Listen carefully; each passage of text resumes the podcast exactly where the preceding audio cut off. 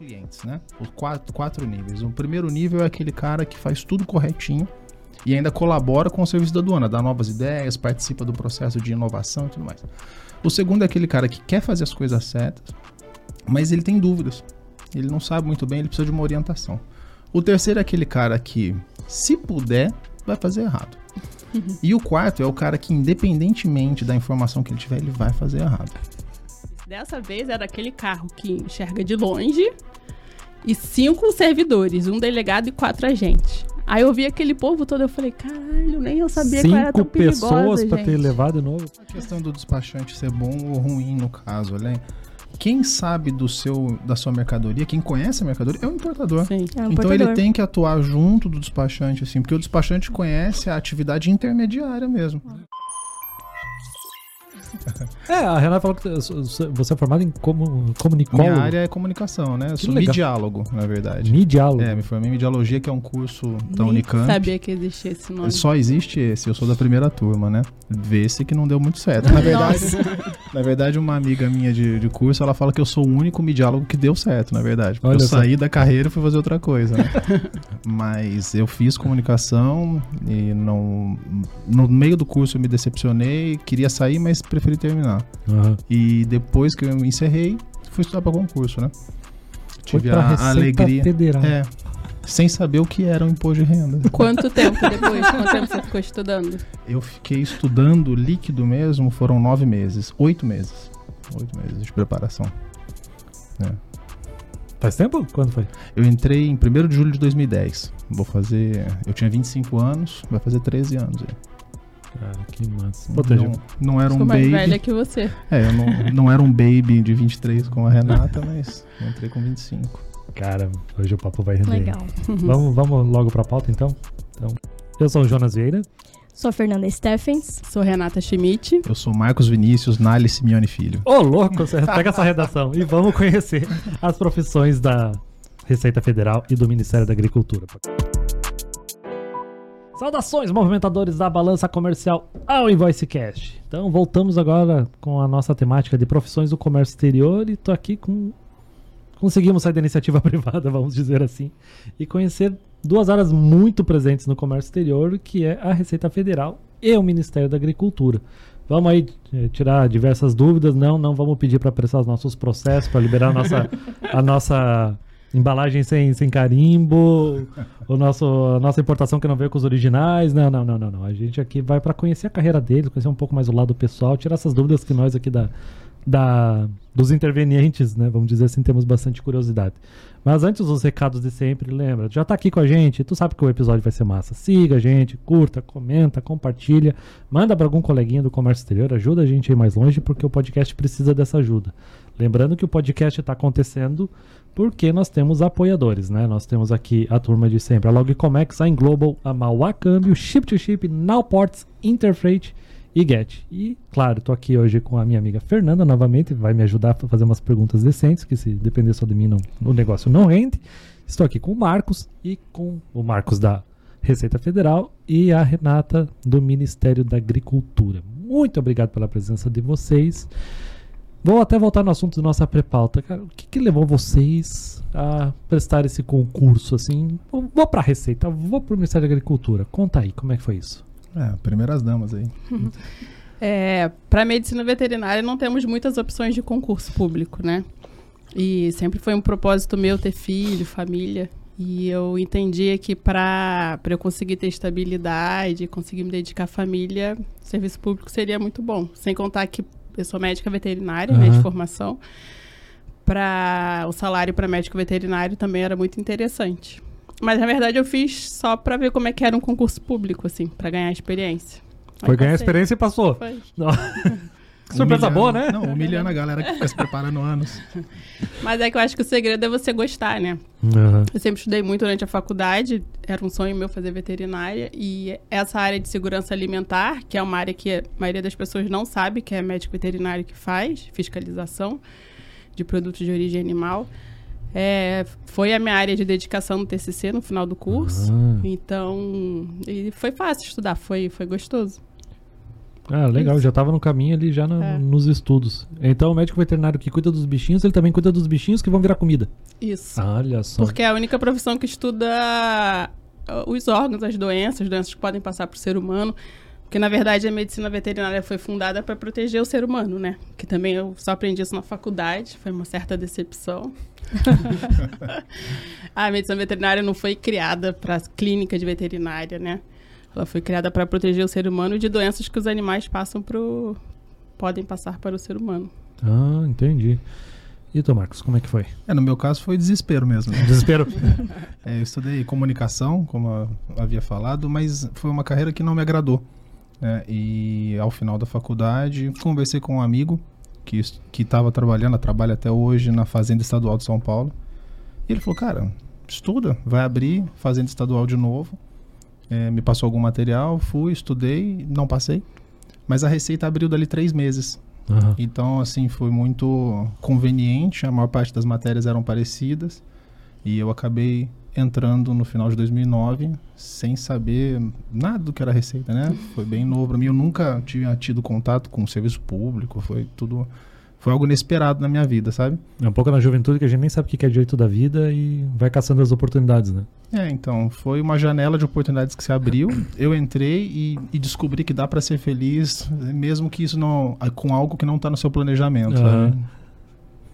E aí você já atuou direto aqui em Santa Catarina? Não, eu comecei em Rio Branco, no Acre. Nossa. Porque Logo eu- ali. Geralmente os, os concursos da Receita abrem para locais mais difíceis, porque existe um processo interno antes, que é o concurso de remoção, que antes do concurso externo, esse concurso de remoção abre Concurso de remoção. concurso de remoção, que que é que são as pessoas que já estão dentro da casa que querem se movimentar. Ah, tá. E geralmente eles saem desses lugares mais difíceis, mais longes, mais, mais difícil acesso, vão para outros lugares e as vagas externas abrem para esse lugar. O próximo concurso da Receita, que aprova em março agora, é, as vagas são todas para a fronteira terrestre, que são os lugares mais difíceis das pessoas quererem morar.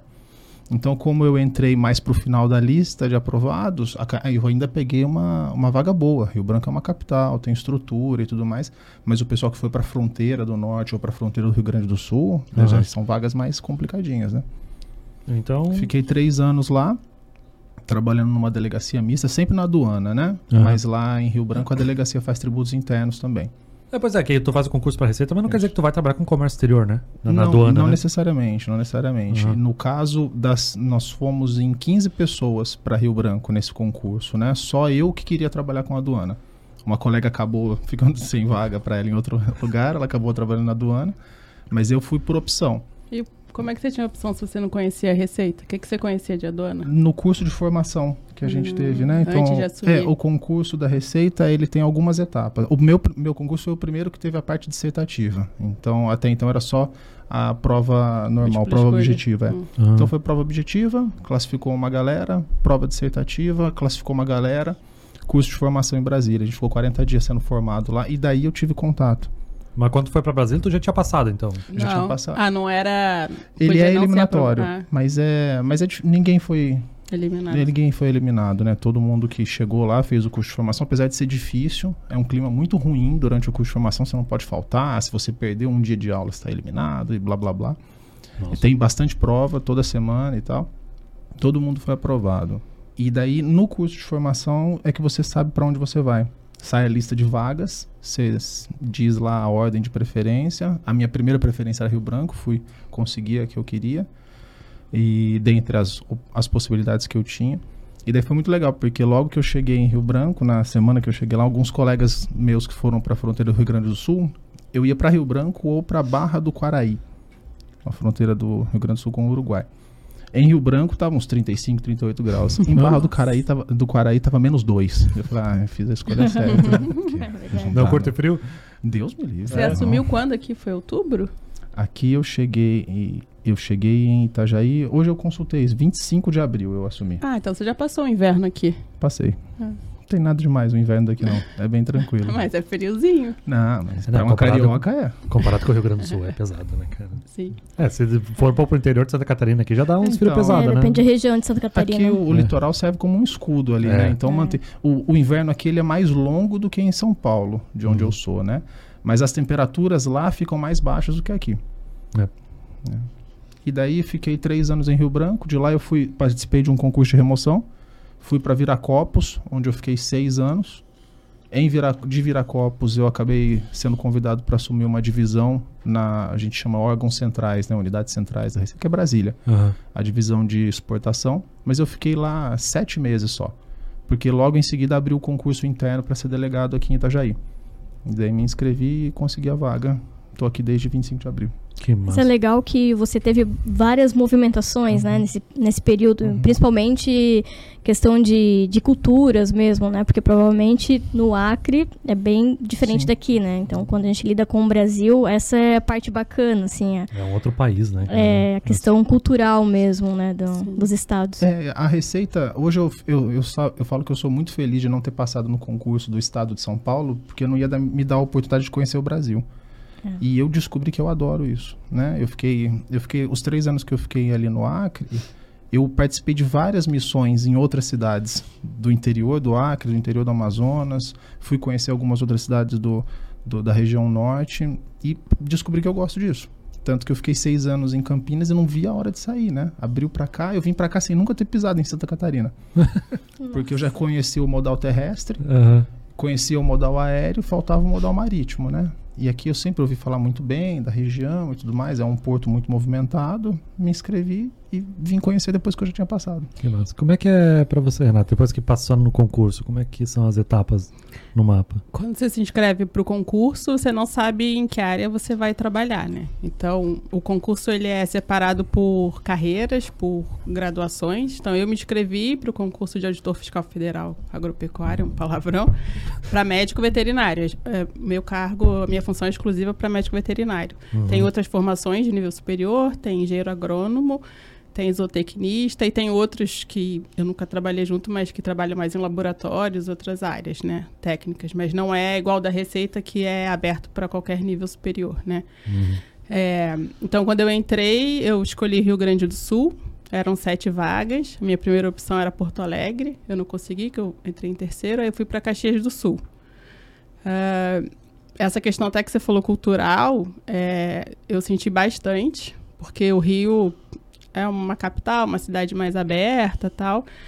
Aí, imagine, uma carioca, 23 anos, solteira. o pessoal não tá, até hoje não tá muito acostumado com mulher, né? Naquela época, então, menos ainda. Então, eu senti bastante machismo, é, bastante preconceito, mas eu sempre pensava estilo Zagalo, sabe? Vocês vão ter que me engolir. Gostando Sim. ou não gostando, é o que tem. E, e eu lembro que quando eu assumi lá o, o Serviço de Inspeção Federal que eu, que eu fui assumir, tinha uma colega que tinha feito esse concurso de remoção interna, né? Ela me passou a- o serviço e depois ela saiu, Tirzá. É, eu falei para ela, Tirzá, como é que você faz para o pessoal te respeitar? Porque é, você fiscaliza um frigorífico, a maioria é homem, funcionários, né? E tem que te respeitar. E eu sempre fui meio avessa a gritar, desrespeitar, não, não curto essa vibe. Aham. E aí ela falou, e isso eu, eu guardo até hoje, ela falou, o respeito você vai adquirir com o seu conhecimento. Então, ter paciência, continuar estudando. Eu tenho paciência sempre de explicar para a pessoa por que, que eu estou fazendo aquilo, onde está escrito, o que, que é, porque a maioria das vezes as reações são por falta de conhecimento, né? E, e- só que aí eu, eu fui para o Rio Grande do Sul para ficar mais perto do, do meu marido, o tal marido que era meu namorado na época. Só que aí três meses depois ele veio transferido para Santa Catarina. Aí eu pensei, fudeu. Vou ficar sozinha aqui. Ele é concursado também? Não, ele é normal. Ele é Só nor- eu normal. serviço público. Normal é. é ótimo. Muito bem. Ele é do setor privado. Ok. Trabalha numa distribuidora de medicamento. Aí. Só que aí a gente teve um curso também de formação, mas foi depois, já, já tendo assumido, que aí foi específico só para área de inspeção de aves, que era onde eu, onde eu fui lotada. E aí eu conheci um colega lá que estava aqui em Itajaí e queria ir para Caxias do Sul, porque a esposa estava grávida, tudo. E aí a gente fez o processo de permuta, que isso poderia fazer na época, porque a gente estava em estágio probatório. São três anos de estágio probatório, né? Aham. O seu também são três anos. É, É, o e- 8.112, né? Ah, é? É o Ah. 8.112, que é a lei, A lei que regulamenta o servidor público federal. Estágio probatório é o quê? É que. Explica aí você Estágio melhor. probatório é, é um estágio, é um, é É, um você prazo não está efetivado. que você ainda não, não é estável. Porque uma das características do servidor público federal é a estabilidade, né? É a dificuldade que você tem de ser demitido. Aham. Então, para adquirir a estabilidade, você precisa passar por três anos em que você é avaliado, acho que é semestralmente, e uma vez completado isso com uma avaliação respeitando determinados níveis, atendendo determinados níveis, você adquire a estabilidade. Ah, tá. Isso depois então que passou o concurso, começou a trabalhar, então, aí Isso. tem esse estágio probatório. Isso. É o De período de anos. experiência de três anos, É. né? Exato. Só isso. E aí, só depois disso que você pode pedir transferência. Entendi. Então, eu não conseguiria sair de lá se não fosse por processo de permuta. A permuta é você trocar exatamente uma Uhum. pessoa com outra de lugar. Uhum. Mas as, as chefias dos dois têm que Tem que concordar. Tá, é, isso. Mas acabou que quando eu assumi lá no Sul, porque serviço público tem umas coisas meio estranhas, assim, sabe? É, eu, eu, Um abraço aos gaúchos que acompanham o podcast. Não, meu pai mora no Rio Grande do Sul há, sei lá, 30 anos. Eu tenho uma irmã gaúcha, adoro. Alguns não, mas. Ah, tá. Você tem lugar de fala pra falar. Então, tem família, tudo. Então, É, quando eu fui assumir, ah, tentaram me botar em outro local que era o da minha vaga, sabe? Iam me botar em, acho que São Gabriel, sei lá, era tipo 800 quilômetros de distância. Meu de onde Deus. eu tinha conquistado por concurso público aquela vaga. E aí eu fiquei desesperada e, e, e, a- e, assim, a minha expectativa era assim, eu ia chegar para tomar posse, com um monte de documento que eles pedem tudo, e iam, tipo, estar em festa lá, me receber super bem e tal. Só que não, não foi assim. Não? Não. Olha só. Aí ele falou: Não, então, não tem mais essa vaga aqui, você vai ter que ir lá pra São Gabriel. Eu. Como assim? Saiu em diário oficial, tal, como é que eu vou? Não, é, não sei o quê. Só que você entra meio perdido, assim, no serviço Uhum. público, você não sabe a quem recorrer, o que fazer, né? Mais malandra carioca, não, não dá pra me enrolar assim tão fácil. Aí eu fui no RH. Aí eu falei, tá, isso pode ser feito? Eu achei que o RH era um lugar pra proteger, né? Me ajudar. Também não foi, não. Na iniciativa privada também não é muito diferente, não, cara. Dependendo do RH, não dá pra contar com ele, não. Aí a pessoa falou assim pra mim: se você não quer, vai embora. Ô, louco. Aí eu falei: não, eu não cheguei até aqui pra desistir. Se puder ser feito, eu vou pra lá. Mas se não puder, vocês não vão me mandar pra lá. E aí eu abri uma denúncia na ouvidoria. Aí demorou um tempo e tal. Aí na resposta da ouvidoria, ah, você tem que ir lá falar com a pessoa. Aí eu fui. Aí tá, mas qual é a resposta? Não, você tem que ir lá falar com a pessoa. Eu, ai, tá, vamos lá. Então, o bom de saber é que internamente entre eles também é burocrático. Também é um burocrático. É, É. mais burocrático. É ma- muito mais. É, eu, Com eu acho que é emoção uma escravidão, sabe? É. Sério. Porque a gente tem que ver todas as leis, tem que ver tudo certinho, porque qualquer coisa que você faça errado, você vai responder por isso. Aham. Olhando de fora, parece tudo tão tranquilo, tudo estável. Não é. E não é bem nada assim, não. Não Por tem isso que às vezes as disso. pessoas falam, ah, é só assinar, só liberar. Eu falei, não posso, eu não, não tenho lei pra isso. Não, mas só não. Não é, se eu fizer, eu vou responder por isso, né? Sim. claro. E aí eu pessoalmente tal, então. Enfim, aí o cara não conseguiu me mandar pra lá, eu tive que ficar lá. Só que aí com isso ele pegou birra de mim. Sim. Naturalmente. compreensível. Ele que tava Porque errado, apesar mas. de ser um princípio da, da administração pública impessoalidade, não, Não, nada é impessoal Não é, ali dentro. pois é. São seres humanos, né? É muito difícil. É né? tudo Aí- muito pessoal o que acontece lá dentro, sabe? Aí quando eu pedi o processo de permuta, vocês acham que ele quis me liberar ou não? Eu briguei pra Nossa. ficar naquela vaga, depois eu pedi pra sair. Ah, agora tu quer sair? não, vai sair. Foi bem isso. Aí eu tá. Mas o universo sempre conspira a favor. Aí o cara tava de morreu, né? férias. Não. Não, mas aí ele. Um não, a secretária dele entrou em férias, uma outra secretária assumiu. Até me achará a Renata, eu lembro o nome dela até hoje. E aí era tipo 31 de dezembro, assim, um dia que normalmente ninguém tá trabalhando. Eu tava lá no serviço de inspeção, que, que tinha abate, então você tem que estar todo dia no dia que tem abate. Quem é mais novo tem que ficar nessas, nessas datas ruins, né?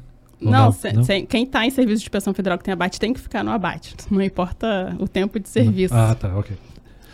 Aí me liga a pessoa do nada, tem uns anjos assim na nossa vida. né? Tem, tem. Aí ela falou: Ah, eu tô vendo o seu processo aqui e tal. Aí eu falei: Ah, eu expliquei a situação, então ele não quer assinar por causa disso. Tava, não, eu vou botar no meio das coisas ele vai assinar. Daí ele assinou e me liberou. Que ótimo. Um Até beijo hoje- pra você, até não sei se você sabe que me Até liberou. hoje ele acha que você tá trabalhando lá. Pois é. Tal qual ser. um exportador assinando uma fatura comercial sem analisar. É ele isso aí. assinou, tá? É isso aí. Típico. Aí eu vim parar em Itajaí, isso foi 2007, final de Nossa. 2007.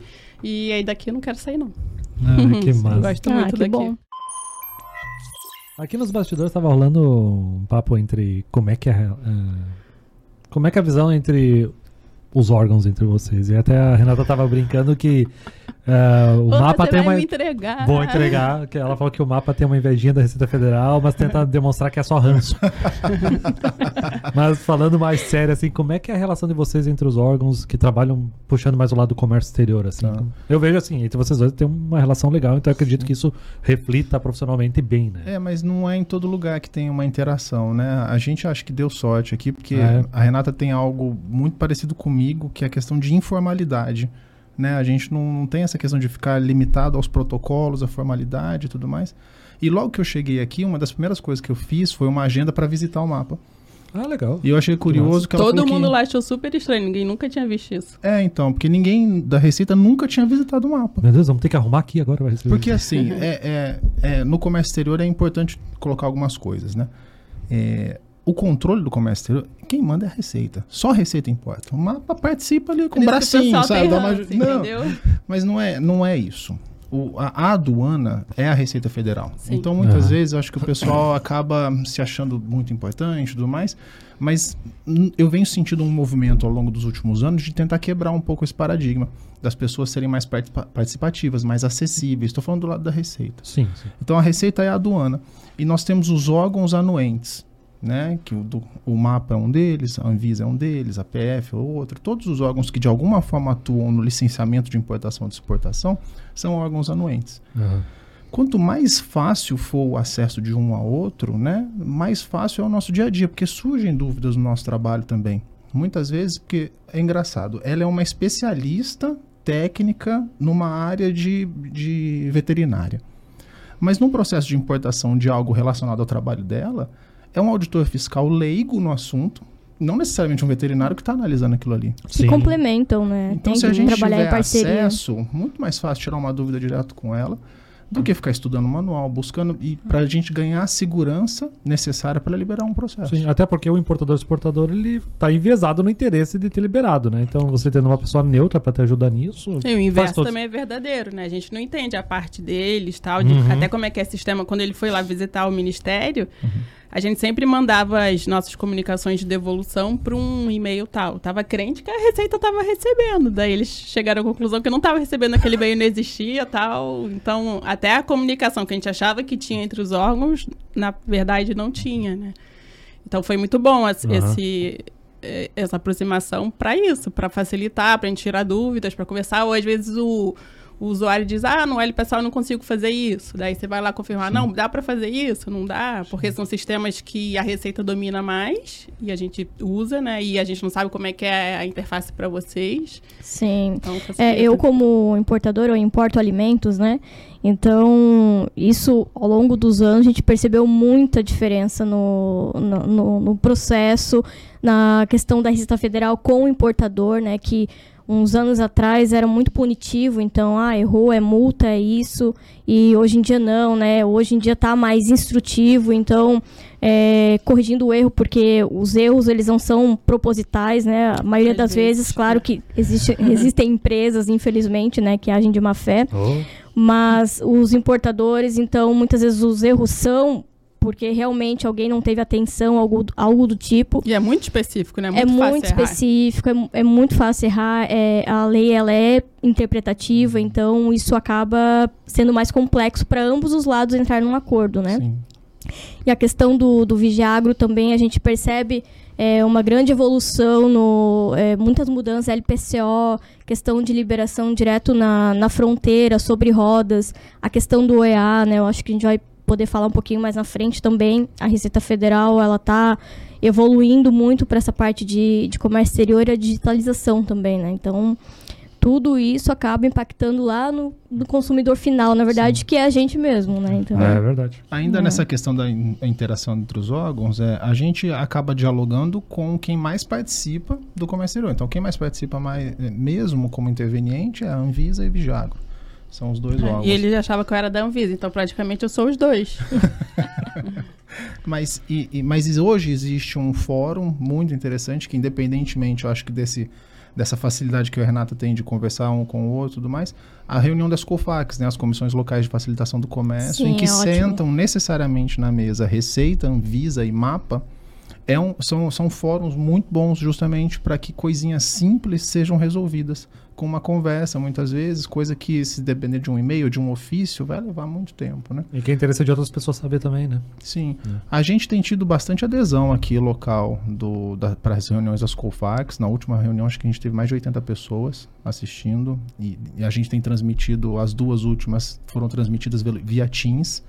A gente compartilha o link com o pessoal local. Tanto que se tiver alguém que quer participar da Colfac e não está recebendo o convite, se puder mandar um e-mail para vocês, vocês compartilharem com a gente. Claro, a gente pode ótimo. deixar na, na legenda, mas também, pessoal, se quiser, é O próprio e-mail da Colfac eu vou compartilhar com vocês. Tá. Quem quiser participar, a gente adiciona lá. Legal. E toda a cada é- ela é mensal, bimestral ou trimestral a reunião, né? A próxima é no dia 9 de fevereiro. Então tá, link vai estar na descrição do episódio. Se não tiver, me cobra que eu coloco lá, tá bom, pessoal? Daí a gente propõe algumas coisas, sempre tem uma pauta em que Uhum. a, a gente lança o e-mail antes e a comunidade contribui com ideias de pauta. A Renata sempre traz alguma pauta do lado dela também. Eu tento apresentar os números do último mês ou bimestre aqui da alfândega, número de DI, número de DU e tudo mais. Aham. E, e é um, é um fórum interessante. Às vezes no cafezinho ali a gente já consegue resolver algumas coisas, né? Então, essa questão da interação tem sido um- algo que a aduana como um todo vem buscando com os outros órgãos ao longo dos últimos anos e vem funcionando. É, excelente. Isso é um trabalho pre- preventivo, né? Isso. Que é mais fácil, né? Se você Sim. educar todo mundo, comunicação facilita, porque o erro dá transtornos para vocês e pra gente também, né? Aham. É como, como ela bem colocou antes. ah, Desculpa o seu nome. Fernanda. Desculpa, Fernanda. Como a Fernanda bem colocou antes, é, nem todo mundo faz, comete o erro de propósito, né? E a OMA, não sei se já ouviu falar da OMA, Organização Mundial da já, já ouvi falar. É, Olha, eu- tenho um podcast pra te recomendar sobre o Depois a gente conversa. Ele não disso. recomenda esse. tá entalado aqui. ó. Mas a OMA, ela define, ela chama de clientes da aduana, né? Que são os intervenientes, importador e exportador. Em qua- ela define uma pirâmide de clientes, né? Os quatro, quatro níveis. O primeiro nível é aquele cara que faz tudo corretinho e ainda colabora com o serviço da aduana, dá novas ideias, participa do processo de inovação e tudo mais. O segundo é aquele cara que quer fazer as coisas certas, mas ele tem dúvidas. Ele não sabe muito bem, ele precisa de uma orientação. O terceiro é aquele cara que, se puder, vai fazer errado. E o quarto é o cara que, independentemente da informação que ele tiver, ele vai fazer errado. Então, esse prime o primeiro cara é o cara que a aduana ama, que contribui. O quarto cara é o cara fácil de lidar, porque a gente desce com a marreta do Estado em cima do cara, caça o CNPJ, dá perdimento na cara e tudo mais. Tem questão de tempo desse cara cair, né? O desafio, o desafio mesmo é como lidar com os dois do meio. Como que você vai orientar um cara que cometeu um erro se a legislação do nosso trabalho é vinculada e uma vez que tem o erro lá eu tenho que multar? Uhum. Será que o cara vai ser educado com essa multa? Ou não? Será que eu tenho que escrever um textinho complementar orientando ele para a próxima operação? E esse terceiro cara, eu tenho que limitar um pouco mais as oportunidades que ele tiver para que ele ande na linha.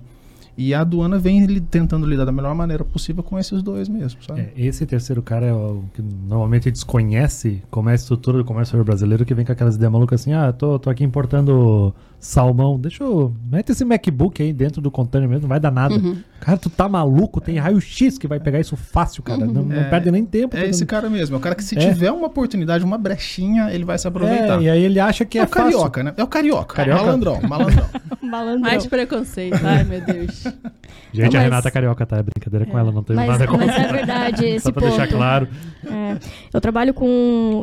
Eu sempre trabalhei na parte de importador, né? Eu nunca, nunca trabalhei com despachante, como despachante, né? Ou, ou exportador, sempre na área de importação. Já trabalhei, não recomendo.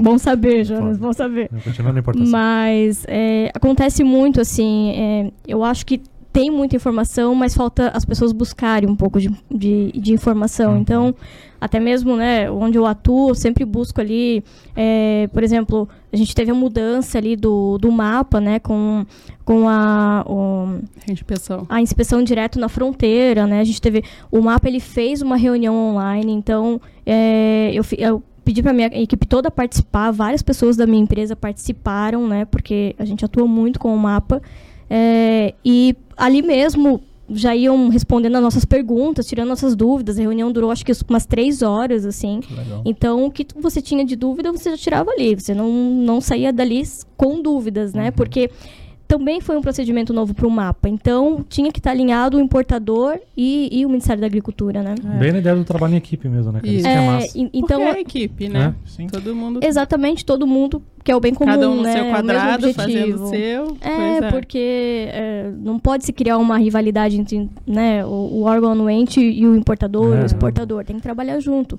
Então foi muito bacana. Então eu, como importador, eu percebo é toda essa evolução é, entre o governo e o importador, né? E, e a busca ali tentando se ajudar, tentando entender a dor do importador e, e buscando legal. melhorias. Então, nossa, assim, em cinco anos, pelo menos, eu senti muita diferença. É isso, é uma missão do Ministério da Agricultura, né? A gente tem Sim. nossa visão de futuro e missão e, e é, a gente ajuda, só que às vezes a gente fala ajudar e as pessoas já levam uma fé, fazer coisa que está fora da legislação. Não, ajudar dentro da legislação, tudo, mas ajudar o importador, o exportador, né? Isso. Não é deixar de fazer o que a gente tem que fazer. Exato, e assim, o importador, ele, ele precisa também atuar junto com o despachante, né? Porque hoje muito importador deixa 100% na mão do despachante. o Sim, despachante eu, eu, resolve res- tudo. eu tenho várias reuniões que aí a gente faz esse approach, é, aí daí eles pegam vários furos de despachante. Sim, exato. Então o importador tem que estar em conjunto, né? Todo mundo trabalhando junto, não é deixar na mão do, do Mas tem despachante. despachantes muito bons também, vamos falar. Tem, tem, Não, ótimo. é- Não, mas não é Tem essa questão do despachante ser bom ou ruim no caso, Além.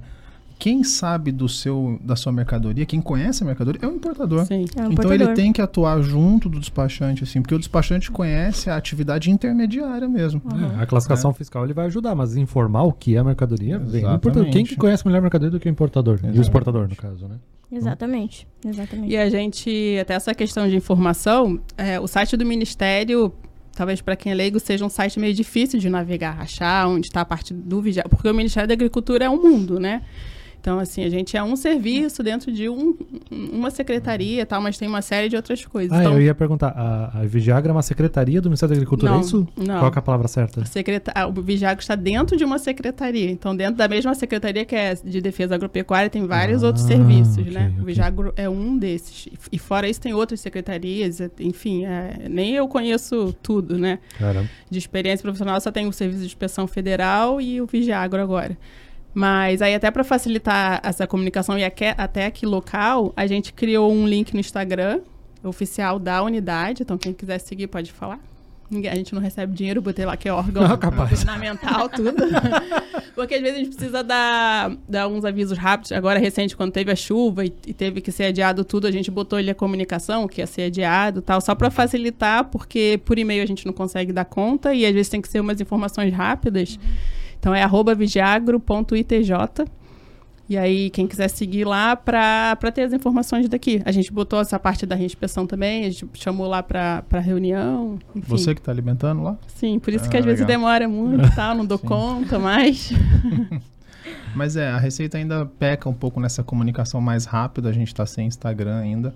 Cria um, você não fez mas mídia A gente social? não pode. Ah, é? É, oficial eu não posso. Pô, mas eu adoro Ainda o. Instagram Federal quando tem os cachorros achando, achando drogas, cara. Aí tá os doguinhos lá do lado do. Sim, do bastante encontram. apreensão de drogas. Cara, é muito legal aquelas fotos assim. Ah, Super hoje o nosso cão, legal. não sei. Não, le... Pô, o trabalho é legal. Mas e, a- a- e o mas- doguinho é muito legal mas também. Eu já tentei fazer? Não, amizade acho esse Receita. Não, acho que é da Polícia Federal. Não, é da Receita. A Polícia Federal não sei nem se tem. No Instagram? No Instagram. É? Sim. Não sei, Então mas eu isso- também. Depois eu, também olho aqui, sigo. depois eu olho aqui pra Tá. confirmar. Ah, alguém deve tirar foto e deve Isso. postar lá. Não, mas se o cara tá usando Receita Federal, ele tem que ter autorização para isso. Eu Se acho que tá é até verificado. nome- É, então. Eu Daí é, depois- eu não sigo a Receita.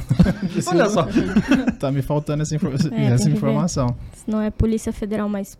Não sei, eu também vejo os doguinhos lá. Mas de qualquer forma, o site da Receita é bem rico de informação. É verdade. E não é difícil navegar nele, tá? Os manuais eu participei, fui chefe lá da divisão de exportação. Confirma? Pô, então Hum. corta aí, que senão você Tem, vê se tem doguinho, produção. Vê se tem doguinho aí, A por falta favor. de informação e ignorância é foda. Não é possível, tem que ter doguinho, cara. Aí, ó, viu? Pronto. Como é que é o nome? É Enzo o nome do cachorro? Aqui é o Enzo. É o Enzo. É, o Eu já tentei, é mas. O doguinho aqui se chama Enzo. Ele não é Enzo. simpático. É, Não, ele que usa- fica no Porto- aquele- na Portonave. Ah, eu vi Aham. o canil Ele dele usa- lá. Como é que chama? Ele usa um moletom por Um cima. moletomzinho. assim, assim. né? É um coletinho, né? Um coletinho. Eu vi ele lá no canil dele, lá no Isso. Não dá pra passar a mão, né? Porque ele tá trabalhando. né? Não, mas nem Dá quando ele vontade. tá lá descansando dá também. Hum, É? acho que não. Não, você chega, ele já começa a latir, você já... Pô, do cachorro. Galera, o É que o, cachorro, concurse, o concursado público é difícil de chegar, né? Então o cachorro também não é galera, o cachorro é viciado em cocaína. Você acha que vai passar a mão no É cachorro? verdade. Só de brincadeira. Tá lá ele de óculos escuros, né? cachorro, O cachorro tá pilhado, loucaço. ele, ah. É Tomando verdade. água indo pra Grinvalha. Tá assim. É bem isso. Mas o, o site da Receita é muito rico, É. sabe? Participei lá na divisão de exportação. Uma das tarefas é manter o manual de exportação de regimes especiais alimentado. Então, Sim. é um trabalho constante de construção, sempre está atualizado. Essa semana a gente teve a, a- saiu a notícia Siscomex aí que entrou no ar o, treina, o ambiente de treinamento do CCT Importação, Ah, dentro do eu- portal único do Siscomex. O manual já está atualizado, com todas Legal. as informações lá dentro. Eu sabe? vi. Uhum. Então, na dúvida, sempre dá um Googlezinho, põe lá Receita Federal e o tema que você quer. Ele vai bater lá dentro dos assuntos aduaneiros e vai ter conteúdo lá dentro. É, a parte do OEA mesmo, lá da Receita Federal, é excelente, até pra consultar quem é OEA, porque às vezes tem, tem as empresas de comércio exterior que falam que são OEA e não são. Aí tu tem que ir lá olhar aquela lista, porque tem gente falando perdeu ou parou de, parou de dar bola e tá lá a listinha sempre bem atualizadinha, né, cara? Muito legal. Também o- os procedimentos de, com a legislação, como se informar, essa parte também da Receita Federal é muito boa. A Renata já contou aí um momento desafiador dela, né? Tentaram mandar Ah, ela lá pra não Foi nada PQP. perto do que eu já passei É. depois. Conta mais uma então aí. Mais uma? Um momento desafiador, assim. Que tu- vocês puderem contar, obviamente, Não, acho que né? foi a. Acho que o, o grande. Acho que a grande dificuldade da minha vida. Acho que agora. Eu fiz até uma tatuagem aqui, ó. Sou foda. Porque depois que eu Com passei. PH? Com PH Muito pra boa. ficar mais chique, Quase entendeu? afoguei. Meu Deus, que massa. Mas isso aqui é, é tratamento mental. É sério. ok, bem. É, eu tava comentando com a Fernanda. Eu trabalhei desde, desde que eu assumi no Ministério em 2007, no Serviço de Inspeção Federal. Aham. E em 2016, estava em casa, dormindo com as minhas filhas. Meu marido viaja muito, ele estava viajando nesse dia. Na época eu tinha duas filhas só, agora tem três.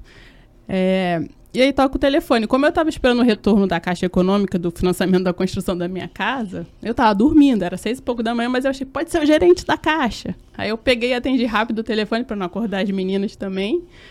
É, e aí era da justiça, eles falaram que tinha um documento para me entregar, mas não, não- eu não estava no endereço que eles tinham, porque eu tinha me mudado. Aí eu confirmei se dava para dar meu endereço atual, tudo aí dei. Aí eles perguntaram se eu podia ir descendo. Eu falei que não, que estava sozinha em casa com as minhas filhas, mas aí a, nisso a minha diarista, minha anja Nalva, chegou. Aí eu desci, aí eu desci assim, tipo, vou ali pegar o documento. Botei uma calça jeans e uma blusa, dei um nó no cabelo, Hum, Devia estar com bafo de dormir ainda, não tinha tomado café, nada, desci. Aí eu fui pra delegacia. Nossa. Aí foi uma condução coercitiva. Oh, meu Deus. Ai, só que nesse dia, foi em maio, né? Rapaz, dá uma coisa Tinha. ruim. Caramba. Tinha passeio da escola da minha filha do Dia das Mães. E eu já tinha deixado assim pronto o cupcake, o brigadeiro, as coisinhas. E, e no dia anterior tinha sido da minha outra filha. Daí eu já fiquei assim: caraca, minha filha vai ficar traumatizada. Eu não posso faltar o passeio da minha filha. Uhum. Eu acho que até hoje a Polícia Federal acha que devia ser alguma senha.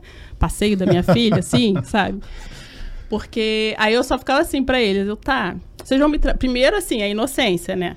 Eles foram me buscar, eu queria tipo um leve trás de concessionário. Me busca, me traz, né? Não, não te leva de volta pra casa. Olha só. Aí eu, tá, eu posso ir com o meu carro então? Aí eles se olharam assim, tá, mas aí um de nós tem que ir com você.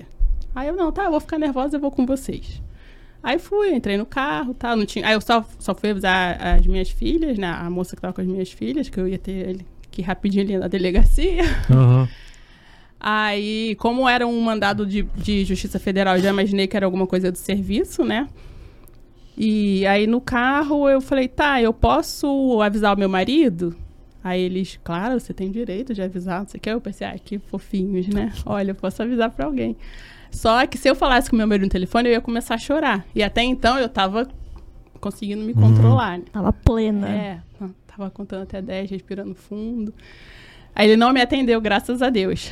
Aí eu só tirei foto do mandado, mandei pra ele. Daí ele ficou desesperado. Ele tava no Rio. Aí ele fez corre, corre de ir pro aeroporto, a voltar. E eu, aí eu só falava assim no telefone pra ele: eu só vai no passeio da Clara.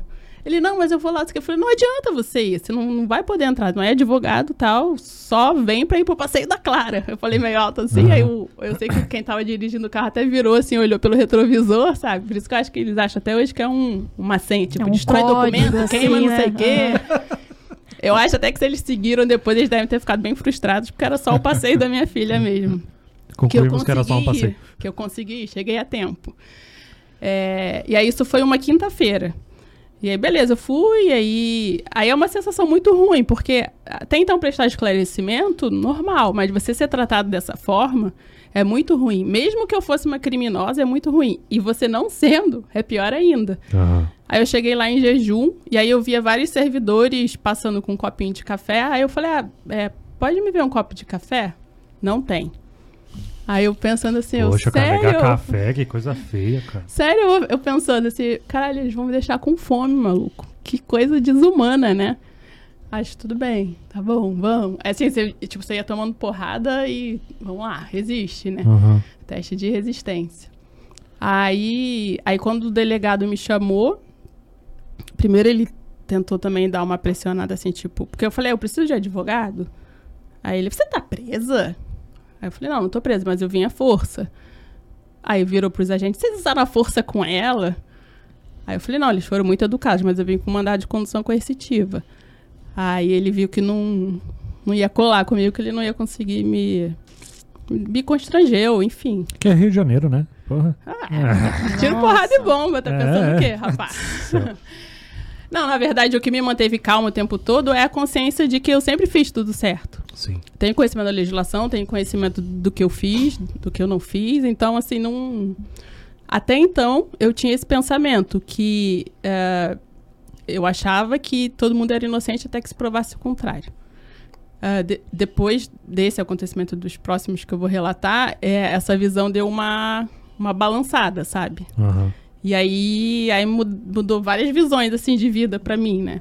Aí nesse dia eu, aí eu fui, conversei com o delegado, tudo, mas o que ele conversava com a arma em cima da mesa.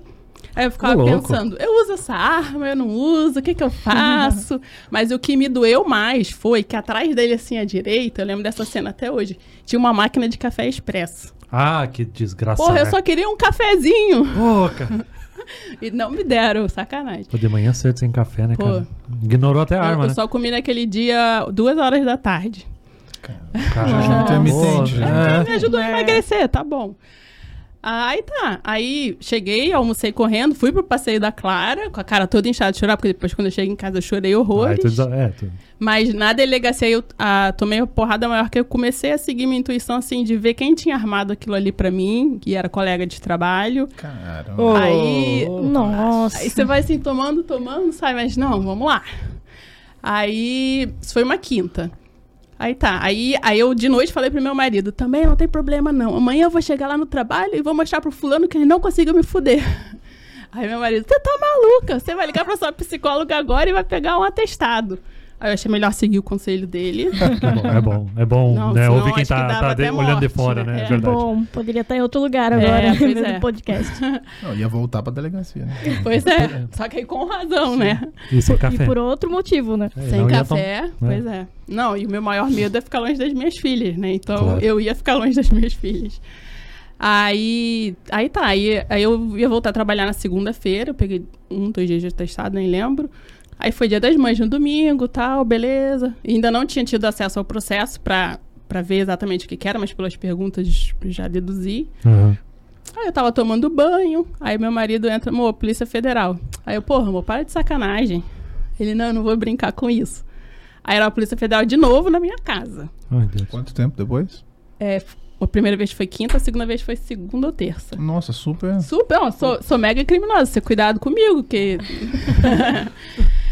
Não, eu pensava isso, eu falei, gente, né, não é possível, isso é muito desperdício de dinheiro público. Eu, tipo, eu não faço nada, sou toda certa. Aí da primeira vez eram dois agentes e com um carro é, que não dava pra perceber que era da polícia. Dessa vez era aquele carro que enxerga de longe e cinco servidores, um delegado e quatro agentes. Aí eu vi aquele povo todo, eu falei, caralho, nem eu sabia que eu era tão Cinco perigosa, pessoas pra ter gente." levado de novo passear. Não, aí eu achei que iam me levar, mas não me levaram, só levaram meu celular.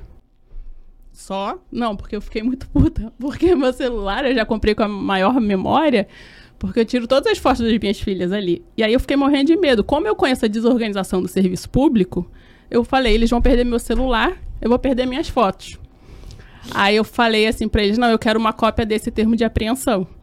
Porque eu tava com medo de perder meu celular.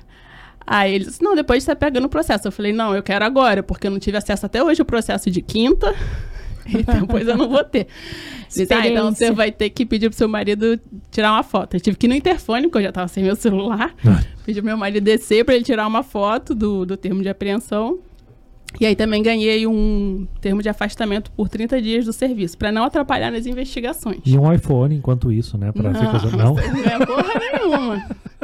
Só que aí você lê. É, quando você passa por uma situação dessa, você sabe que você é inocente e você lê assim a justiça te afastando para você não prejudicar as investigações, porra, isso dói muito, Dói, porque né? tipo assim, não, quem quer ajudar nas investigações sou eu. Eu que quero saber que confusão é essa aqui, porque com certeza tá acontecendo alguma confusão, né? E aí você tem que ter uma, você tem que descobrir que tem uma paciência, porque assim, o tempo da justiça não é o nosso tempo, né? Aham. Eu queria resolver isso naquele dia. O processo foi arquivado 30 de novembro agora. Cada dia de aniversário do processo, eu pergunta- perguntava pra minha advogada: posso mandar um buquê pro delegado? e eu só fui Nossa. depor é, três ou quatro anos depois. E o celular nesse meio tempo ficou Então, lá? eu tinha essa preocupação, mas a gente recebe. Ah, é? Então, quem ficar afastado pela justiça recebe, porque você ainda não, não tá provado que você fez nada, então você não pode, né, sofrer mais Mas depois punição. de 30 dias você recebeu o celular? Ou não? Não, o celular ou o salário que você perguntou? Não, o celular que você Ah, entregou. o celular eu recebi há pouco tempo. Agora ele é da minha filha lá de ficar brincando. Mas as fotos foram salvas, estão lá. Não perdi. Nossa. Ufa. Mas aí também veio viciado. Agora ele só funciona direto no carregador. Eita, É, né? Virou um Moral- telefone com fio. Moral da história mantém as fotos na nuvem, né? É. É, pois é. Aí, enfim, e aí tudo isso descon... Quando eu tive acesso ao processo, daí eu vi que realmente eram os meus colegas que fizeram essa denunciação caluniosa. E, e aí, aí é mais porrada ainda, sabe? Porque aí quando você É vê que interno, vem... né? É. Putz. Aí você pensa assim, tipo, isso foi em maio. Aí em março eu deixei um brigadeiro na mesa de cada um no dia do meu aniversário. E eu pensando, pô, por que, que eu não botei um veneno no brigadeiro? Perdi a oportunidade. Mas é bem, bem chato, assim. E, e, aí, e aí você descobre que, na verdade, você pode ser inocente, mas você tem que provar a sua inocência. Sim. Isso é muito louco, sabe? Uhum. É. E aí, aí eu cheguei a pensar assim, eu, cara, nesse mundo não é o mundo que eu quero viver, não. E aí, quando eu comecei a pensar isso, eu falei, acho que eu vou procurar um psiquiatra. e aí eu tive que tomar remédio, tudo, né? E quando eu engravidei da minha terceira... Na verdade, eu engravi- tive uma gravidez que eu perdi por estresse, depois disso. E aí, tipo, foi o fundo do poço pra mim, sabe? Sim. Então eu já cheguei no fundo do poço. E, e aí depois que eu engravidei da minha terceira filha, a Serena, o nome dela é por isso, porque eu tive que aprender a, a ter serenidade no meio do caos. E você tem que se manter plena, serena. Tudo tem seu tempo, tudo. E e aí eu, eu parei de tomar remédio na gravidez pra não influenciar a gravidez e aí tô até hoje. É por isso que eu fiquei meio maluca, assim, entendeu? Mas é legal tu Mais contribuir com maluca. essa história pra gente ver esse lado mais humano e como como é como tem responsabilidade o trabalho de vocês. Muita. Exatamente. se você fica com raiva deles, né? É, dos colegas, óbvio, né? Tanto Aham. que eu não consigo mais trabalhar na área que eu trabalhava porque as pessoas ainda estão lá. Eu, eu sei quem é quem, sabe? Eu sei o Uhum. que eles fizeram no verão passado. Então, você não tem senso de, de equipe, tudo aí não, Mas você não convive com rola. essa galera ainda? Convivia, né? Eu pedi transferência, o chefe não me deu transferência. Aí Mas eu vou... gostam de ti, né? Impressionante, né? Gostam. Eu, eu vim pra pagar todos os meus karmas nessa vida. Tem uma, uma questão que é a falta de humanidade no serviço Muito. público. Sim. Tá? sim. É, As minhas histórias não têm nem comparação com a história do Renato. Eu, graças a Deus, não passei por algo nesse sentido. Ainda, né? Ainda. Uma história que dá, que dá pra ir ao ar aí, Então tá bom. que é muito mais leve que a, que a questão da Renata, mas que mostra a falta de humanidade que existe no serviço público, sabe? O cara que tá lá, colega, ele esquece que é uma pessoa que tá Uhum. ali, né? E é o que eu acho que o, o gestor, o líder, o cara responsável pela unidade, pela equipe, tem que ser o cara mais humano de todos, porque ele tá cuidando de gente no final das contas, ele não tá cuidando de serviço público. Ele tá cuidando de gente. Quem tá fazendo serviço público é a gente que ele cuida. São as pessoas que, de quem ele cuida. Boa. Com uma semana que eu estava em Rio Branco, lá no Acre, tinha acabado de assumir, ia ter um, um rally pelas Américas, né? Então a gente precisou dar suporte na fronteira Brasil-Peru, ali em Assis Brasil, para fazer a admissão temporária dos veículos, que iam entrar por lá e sair pelo Rio Grande do Sul, né? E daí a Olha gente- que massa! Olha só. é, isso é bem legal. Tem uns procedimentos na Receita que são muito Que legais. massa! Esse é um deles, né? Então a gente passou, eu e uma colega fomos para lá com um motorista, passamos o final de semana lá fazendo esse trabalho, sem, não, sem ter ideia nenhuma do que a gente estava fazendo. porque Eu tinha uma semana de receita. Uhum. Não sabia nem o que era uma admissão temporária, mas estava lá, carimbando e assinando. tudo, passou tudo ali. E daí choveu muito de domingo para segunda e a gente voltou. De domingo para segunda. E a gente voltou na segunda. Não, de sábado para domingo choveu muito. E a gente voltou no domingo de manhã de lá. Aham. E uma hora a caminhonete aquaplanou e caiu numa ribanceira. Caiu na ribanceira com nós três e no final ela virou num charqueado que tinha ali, né? Um, amontou água lá, não era um rio, né? Só choveu muito, subiu água no gramado. Eu não sei, não sei como que eu, que eu já estava assim, né? Então o veículo estava de ponta cabeça e eu estava normal, sabe? Então eu já tinha me soltado e virado. Eu Aham. não sei como. Quando eu me dei, dei por conta, um braço direito dormente, acho que o cinto cortou ali a- alguma coisa ali, meu braço dormiu. Eu olhei pro lado, o motorista tava com a cabeça dentro da água, se Eita. batendo, porque ele não conseguia soltar o carro, soltar o cinto de Sim. segurança. Eu só bati, eu nem tive noção, sabe? Só bati a mão no cinto de segurança e olhei pra colega atrás, ela tinha quebrado a perna. Nossa. O Eu não sei se é tão menos pior do que a O história dela. notebook dela tava, tava solto lá, Nossa. e quando o carro virou, o notebook foi de quina na canela dela. E ela tava com muita dor. Então daí, essa história é muito maravilhosa, porque é engraçada também. Você não trabalha em escritório, gente? Que loucura é essa? Não, cara, É. essa é isso que é foda. Ninguém tem noção do que a gente É passa. verdade. por isso, sabe? Caramba! Mas deixa- vamos lá, vamos lá. que Ok, vai ficar- continue, por favor. Vai ficar melhor ainda. Eu fui abrir a porta, meu braço dormente não tava abrindo, porque tava na água, né? Então fui socando até abrir. Nisso, Você já era desse tamanho? já era. Eu era um pouquinho menor, mas já era bem grande. Facilita, Daí eu né? saí. Não, só um parênteses aqui, né? Enquanto você teve, teve que lutar. Todo mundo queria falar isso. Não, mas enquanto a Renata teve que lutar pra conseguir respeito no Rio Grande do Sul, eu tenho que lutar para as pessoas não, terem medo, não terem medo de mim. Pra quebrar esse primeiro medo, né? Mas Boa. voltando, eu saí do carro, olhei o colega que tava afogando, tava saindo, tava cuspindo, tossindo lá e tal.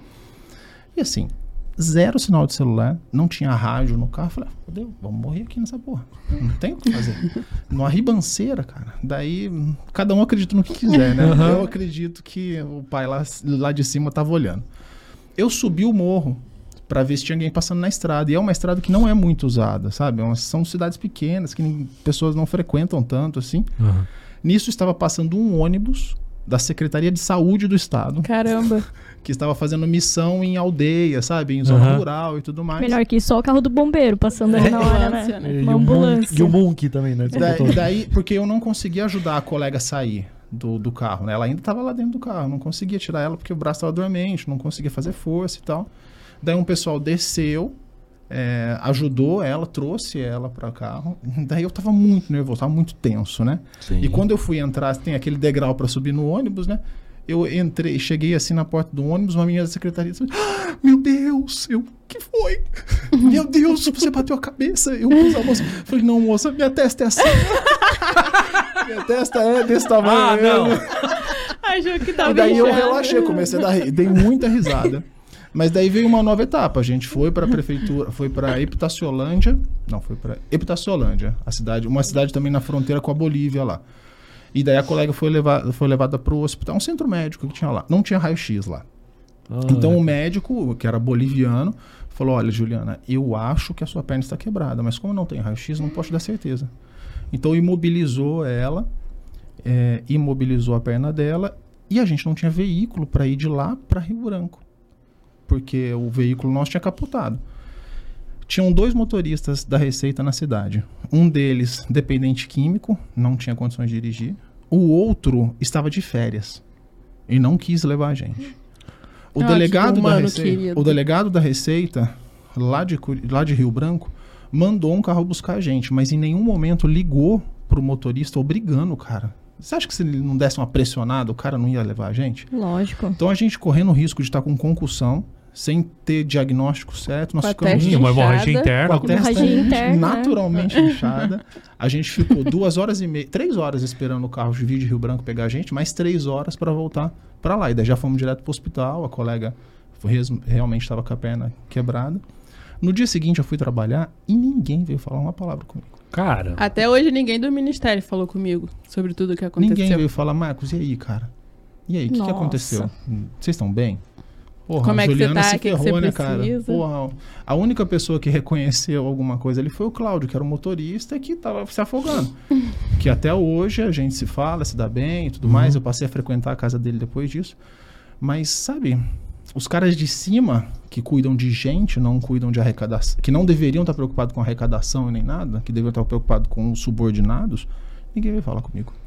É, e é, é por causa dessa falta de humanidade que eu resolvi assumir a chefia e, e seguir para isso, porque eu entendi que. Primeiro, eu tinha pedido, pensado em exoneração, né? Uhum. Mas aí meu psiquiatra falou: Você tá maluca? Eu falei: É por isso que eu tô aqui me consultando com você. Então ele, Tô ele suspeitando me, de que eu tô. é, ele me orientou a não pedir exoneração, tudo. E, e aí, passado tudo, eu consegui ir pro Vigiagro, eu. Porque eu, eu sentia muita falta de humanidade, justamente na, na Uhum. gestão. E isso influencia na equipe, influencia na vida das pessoas, né? Sim. E, e aí eu acho que desde que eu assumi lá, pelo menos eu espero, tá melhorando a vida das pessoas, né?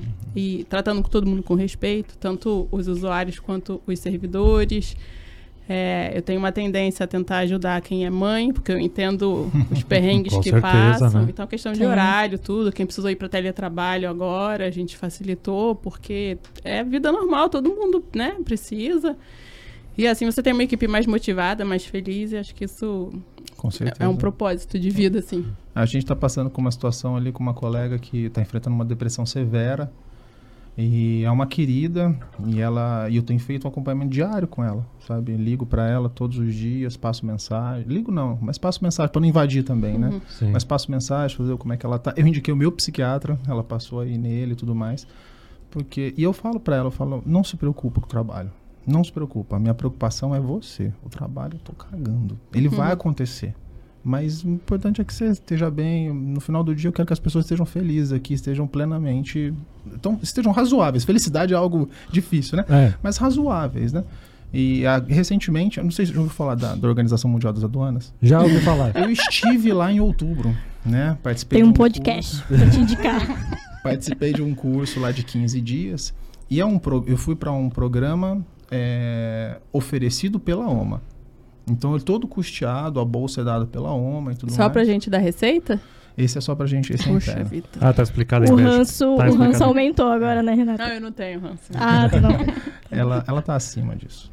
Mas, e, e custeado. Chegamos lá, a bolsa que nos foi oferecida foi ridícula. Entendeu? A gente recebe diária quando vai viajar e tudo mais e tal. Só que eu, a gente não, eu não recebi diárias porque a organização ia pagar. Cheguei lá, a própria organização falou: olha, a gente não conseguiu aprovar mais do que isso, é só isso. Sugiro que vocês entrem em contato com a sua administração para complementar. Eita. Daí Já eu- lá, né? Lá. É. Em Daí, Bruxelas, né? Em euro. Isso, em Bruxelas. Daí eu entrei em contato. O euro com tá a- barato, tá, tá É. tranquilo. Daí eu entrei em contato com a administração aqui e a respo- falaram que iam entrar em contato com o, superior, eh, superior hierárquico. Eu me sinto muito à vontade para falar isso, porque é uma crítica mesmo à gestão. É, o superior iam entrar em contato com o superior hierárquico e que e entraram e ele disse que não, que todo, conforme previsto no programa, o, custe, o custeio eh, seria pela OMA.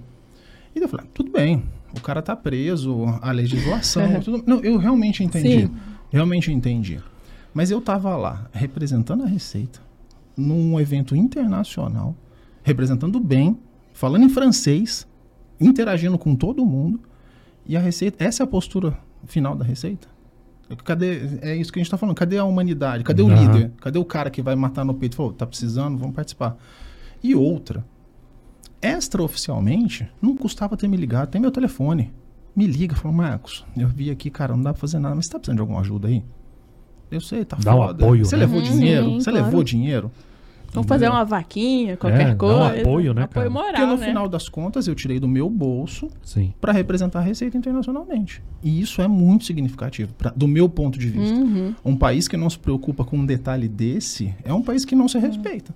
Sim. Entendeu? Então, é, eu acho que as pessoas que ocupam é, posições como essa têm que ser sensíveis. Tem É, que ser sensíveis. É, é legal ter colocado isso, porque assim, é, pelo que eu, que eu notei, né? São pessoas como vocês que fazem a diferença ali dentro, porque são pessoas, né, com, com mais humanidade, pensando no próximo, que trabalham mesmo em equipe. Mas é, é muito individualismo, né? Dentro, dentro do, dos setores do governo. Então, assim, hoje a gente vai falar falando em iniciativa privada. As empresas hoje, elas contratam, né, por conhecimento técnico e demitem por comportamento, né? Então, assim, pessoas que, que não trabalham bem em equipe, que, que acabam prejudicando o trabalho do outro, elas acabam sendo demitidas, né? Então, as empresas hoje, elas buscam muito essa parte motivacional, porque a motivação, ela é, né, a mesma coisa que produção. Então, se você está motiva moti motivado, você produz mais, você mais, você trabalha melhor, é, principalmente em equipe, porque um precisa do outro, ninguém trabalha sozinho, Sim. né? Mas dentro né, da Receita ou, ou da Vigiagro, existe algum programa de até de capacitação ou motivacional que incentive o trabalho em equipe? Porque pelo que eu vi, assim, ele é mais individualizado, né? É, meio que cada um faz o O seu. foco é mais técnico ou tem essa É. parte assim mais preocupada, digamos, com, com as virtudes, o comportamento? É, do, do meu ponto de vista, é, o maior desafio que o serviço público enfrenta é como motivar as pessoas. Não existe ferramenta, não existe uma ferramenta punitiva para quem não trabalha. Uhum. Não existe É, uma ferramenta de Só motivação. o máximo que seria um processo administrativo. Mas Mas, pra aí, chegar lá- É, pois é, e é, é muito Entendeu? severo. Tem Aquele uma- cara que fica no meio do caminho, sabe? O chove não molha. Esse Sim. cara vai ficar assim eternamente. Aquele cara do meio termo, né? Não tô mentindo, mas não tô falando a verdade. Ele vai ficar ali né? Eternamente, na zona de conforto dele ali. É um cara que ganha um puta de um salário e produz ridículo. Cara, quando cai um canal vermelho na mão de um desses. Nossa, Entendeu? é. Cara, é, triste. difícil. É triste. É. Que aí tu chega lá pra falar, cara, eu quero resolver. resolver. Não, eu tô vendo. E aí não anda, não É. anda. Eu E tive um caso muitos anos atrás que eu posso falar, que assim, cara, eu, eu, tipo, marcado assim, pô, eu quero, eu quero resolver esse canal vermelho aqui, cara, eu quero resolver e tal. E aí marquei a reunião lá, sei lá, tipo, às 9 da manhã. Eu fui ser atendido às 11. E aí eu fui saber nos bastidores que o cara tava surfando. Ah, Pô, Falta de velho. respeito, né? Pô, velho. Poderia acontecer se fosse por outro Pô, motivo, cara, né? se Se fosse falasse uma emergência, emergência, sei meus lá. filhos, É. qualquer coisa. Beleza, irmão. Acontece agora. Tava É, eu não deixo. Não, eu- sabe o que que é pior? Tava de cabelo molhado. que tivesse vindo Ou tava surfando, eu veio do motel, né? É, que tivesse pô. vindo do motel, então. É, mas que me avisa. Eu não deixo ninguém esperando, só o pessoal da Vigiagro. Não, e aqui do podcast também. Cheguei no Não, horário. não, chegou no horário, chegou no horário. Mas Somente a- carioca, né? Mas a de- a- a- o desafio, pra mim, é o cara ser motivado. Sim. Não tem motivação. O cara, pro cara ser reconhecido, pro cara ter. Porque assim, só salário é, é aquela. É a pirâmide de Maslow. São as necessidades básicas, né? Que Aham. é, é o salário é a necessidade básica. Mas aquele ser, ser reconhecido, ser feliz, ser, ser, se você se realizar, é aquilo que traz a felicidade pro cara. E o serviço público não pensa nisso. É. Não pensa nisso. O Ministério da Agricultura não tem nada oficial, assim. Existem treinamentos, né, é, de RH na teoria, mas na prática não tem nada. Eu tento na minha equipe mudar isso, e aí é isso que o Marcos falou, você tem que conhecer cada pessoa da sua equipe para saber o, que, que vai motivar ele, porque para cada um é diferente, É diferente, né? é. Então tem um servidor de 70 anos que Uhum. então tem que ter um pouco mais de paciência para explicar a parte de sistema, de computador, tudo, e ele Aham. todo dia diz que me ama, que eu sou o melhor chefe, porque eu tenho paciência, explico, e ele faz, produz. Antes ele não fazia, não produzia porque ninguém tinha a, a paciência, talvez. Como eu sou mãe, tá tudo de boa. Eu vou pro trabalho pra relaxar, entendeu? Que em casa é bem pior. Bem mais trabalhoso. Pior não, eu gosto, mas é bem mais trabalhoso. É, então, eu procuro fazer isso. Eu gostaria de. Aí eu ainda nem sei, não consegui ainda achar se é o, o RH ou quem é. Propor uma coisa assim, de fazer uma, uma coisa motivacional, falar mais da parte de respeito, de tratamento entre colegas de equipe, falar sobre o assédio moral no trabalho. Porque eu só me toquei que eu, tinha, que eu estava sofrendo assédio moral, que depois dessas coisas de processo, tudo que, que aí vai caindo a ficha. Quando eu, eu peguei e li uma cartilha de assédio moral no serviço público. Aí eu comecei a ler, eu falei, ih, é isso, é isso, é isso. Eu falei, ih, sou eu, eu sou a vítima.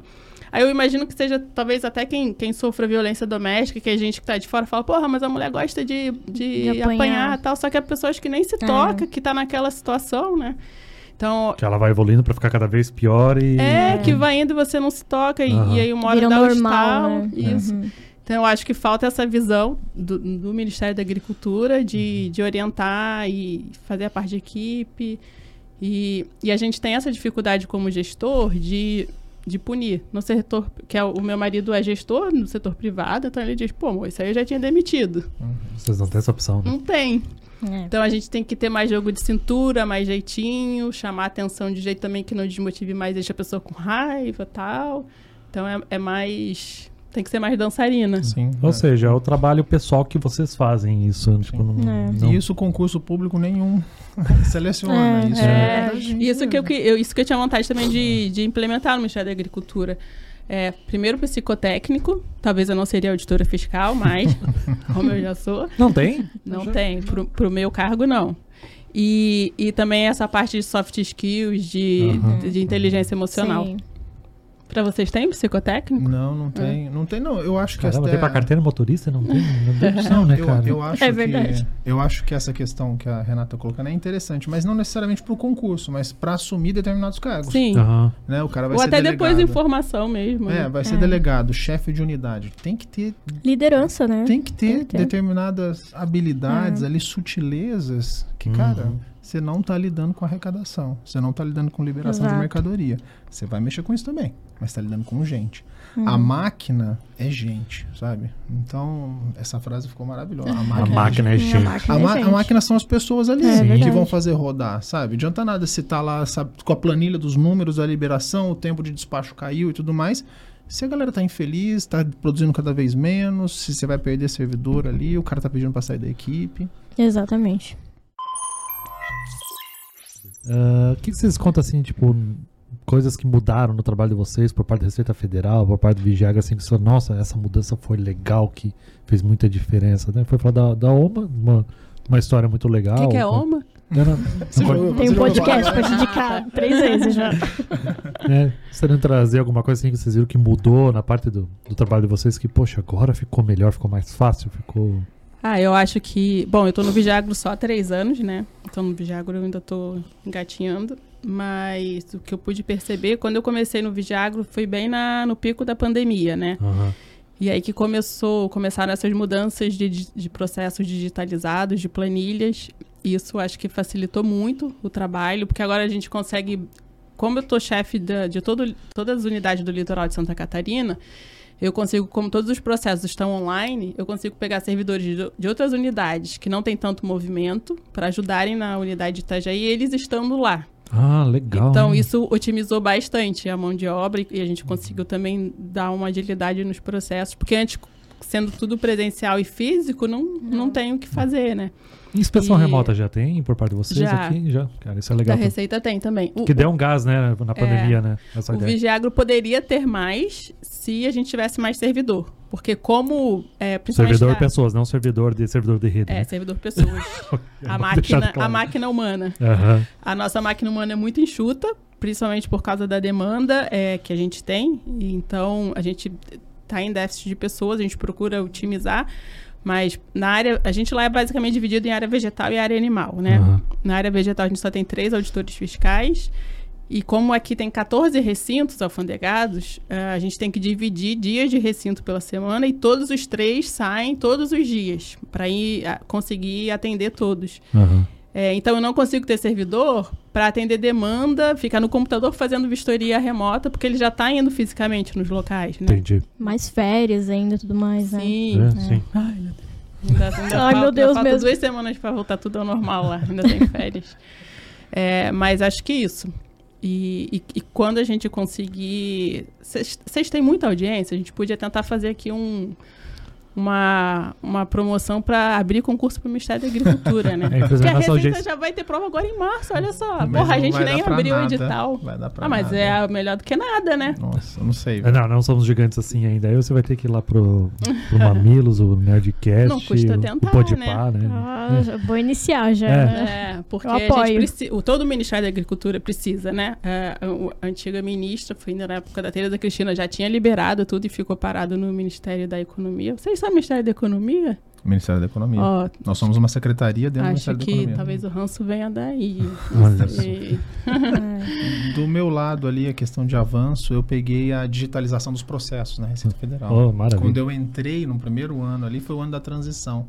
Então eu peguei o processo em papel. O envelope pardo. O envelope E, pardo. e- não, eu ainda não trabalhava com despacho, tô falando do processo mesmo, não tô falando de DI Sim. nem nada. Ah, tô tá. falando do processo que a gente abria, tinha que encadenar, paginar, caribar em branco e tudo mais. E hoje na receita não existe papel mais. A gente imprime ali com, assim, a ordem é não imprimir. A gente imprime eventualmente as coisas. Tive lá na, tive na, na França, a dona francesa, o, o colega lá foi imprimir umas coisas para ler, eu fiquei horrorizado. Eu falei, como assim? Vocês estão. Aqui a roda é quadrada, porque pra gente já tem 10 anos que a gente não usa mais papel. Eu tenho essa impressão, cara, que a nossa parte de comércio exterior aqui, de modo geral, na tecnologia, ela é muito mais avançada que muito mais desenvolvido. Então, eu tenho essa impressão. Eu faço, daí, ó, tô falando algo de que eu não, não tenho certeza, mas é uma sensação. Eu tenho essa sensação. A sensação cara. é de que a rece... ah, o Brasil deveria ocupar um outro espaço do ponto de vista do comércio exterior. A gente não é país desenvolvido ainda, mas a gente está muito à frente dos países subdesenvolvidos. A gente Sim. tá muito, muito, Tá. muito. A gente tinha que estar dando aula para esses caras. Entendeu? A gente está em determinados aspectos pau a pau com o país desenvolvido. Então, sim, os nossos processos estão completamente digitalizados. O nosso tempo de despacho é muito bom. É óbvio que não é o melhor de todos, mas é muito Não, bom é comparado bom, a outros bom, cara. países. Tá, tá tudo digitalizado, tá tudo manualizado. Podendo CAC ali bonitinho pra fazer a comunicação, cara. Pô, é bom pra caramba. Sim, não. é, o Brasil ele tá à frente de muitos países, sim. Tem muitos países que ainda é muito manual, muito, muito papel. E, e com a pandemia, eu acho que o país acabou evoluindo mais ainda nessa parte de digitalização, né? Eu lembro que tinha algum país que eu trabalhei ali na Ásia, que aí ele assim, cara, me manda aí por favor o, o PDF do, do conhecimento de embarque assinado, porque eu tenho que mandar, eu tenho que mandar via carta pra não sei quem pra eu ser isento do- dos impostos, porque era uma exportação via carta, né? Ele falou mail. Eu falei, não, e-mail, né? Não, não, mail. Eu, caramba, cara. Sério, eu vou ter que mandar um É. PDF, tu tem que imprimir e mandar via carta. Pra ser isento dos impostos daquela operação, cara. Tipo, E outra, outra mudança que eu tive o privilégio de pegar foi a saída da, da DE, da DE Web, para a DUI. Vem aí também o catálogo de produtos, né? Sim. Isso também é. No início acho que vai dar um pouco de trabalho, até já iniciei esse trabalho aí. é um pouco é gentil, né? Trabalhos encerrados. E até a próxima. Tchau, tchau.